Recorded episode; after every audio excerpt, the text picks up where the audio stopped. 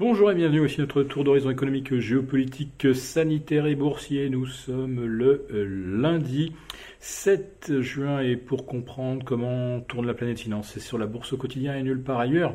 Et l'épisode du jour s'intitulera Eh bien, on s'en va vers 30 euh, records en 50 séances.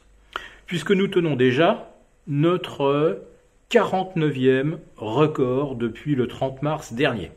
Donc 29 euh, euh, records en un peu plus de 44 séances. Euh, allez, on va, se donner une séance pour reprendre son souffle demain. Et théoriquement, mercredi, on devrait battre donc de nouveaux records absolus à Paris.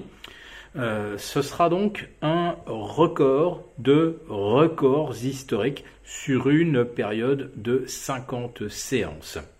Et aujourd'hui, on bat un nouveau record avec un nouveau record d'inactivité puisqu'au bout de 6 heures de euh, cotation, on n'a euh, même pas encore échangé 850 millions d'euros, c'est-à-dire 0,85 milliards. Et 0,85 euh, milliards, c'est ce qui s'échange sur des valeurs spéculatives comme AMC ou GameStop, qu'on attend de nouveau en forte hausse aujourd'hui à Wall Street. C'est donc les volumes qu'on enregistre sur ces valeurs euh, au cours de la première minute de cotation.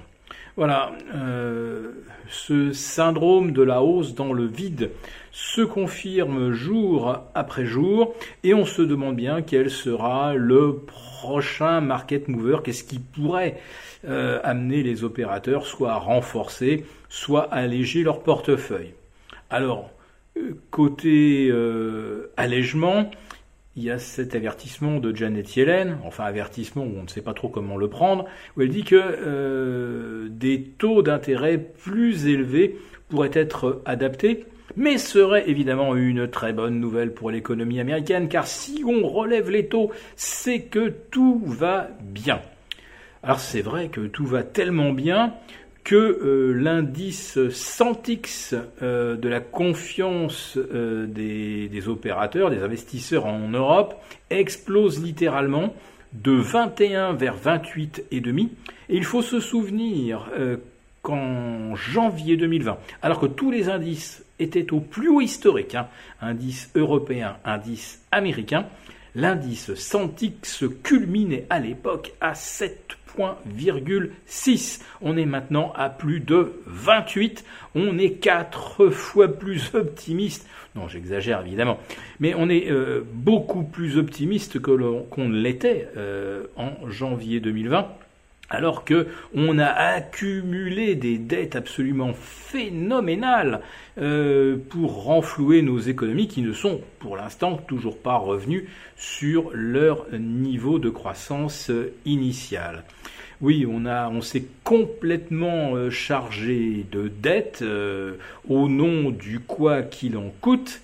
Mais si vous réfléchissez bien, c'est pas seulement quoi qu'il en coûte, c'est quoi qu'il en coûtera, car euh, tout cet argent que l'on a sorti des presses des banques centrales, il y a bien un moment où soit il faudra le rembourser, soit il faudra que cet argent soit éliminé.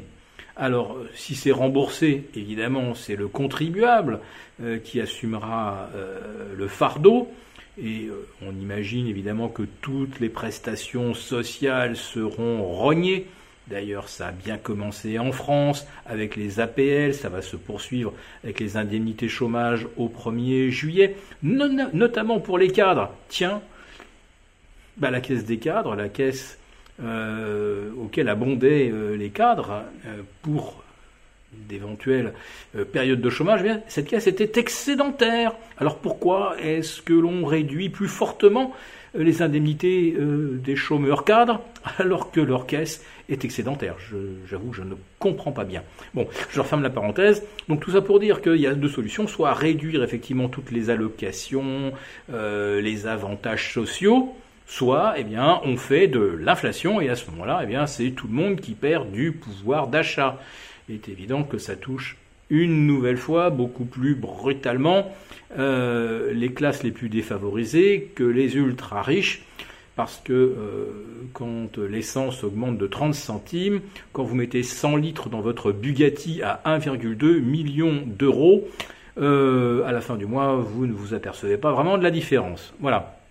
Donc, la création de monnaie nos limites est évidemment complètement inégalitaire, mais l'inflation l'est encore bien davantage.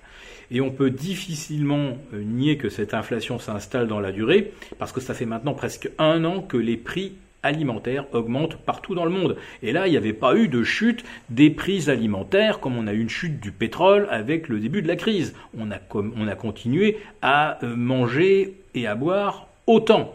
Si c'est vrai que pendant un temps, on a consommé moins de pétrole pour se déplacer ou moins de kérosène pour prendre l'avion.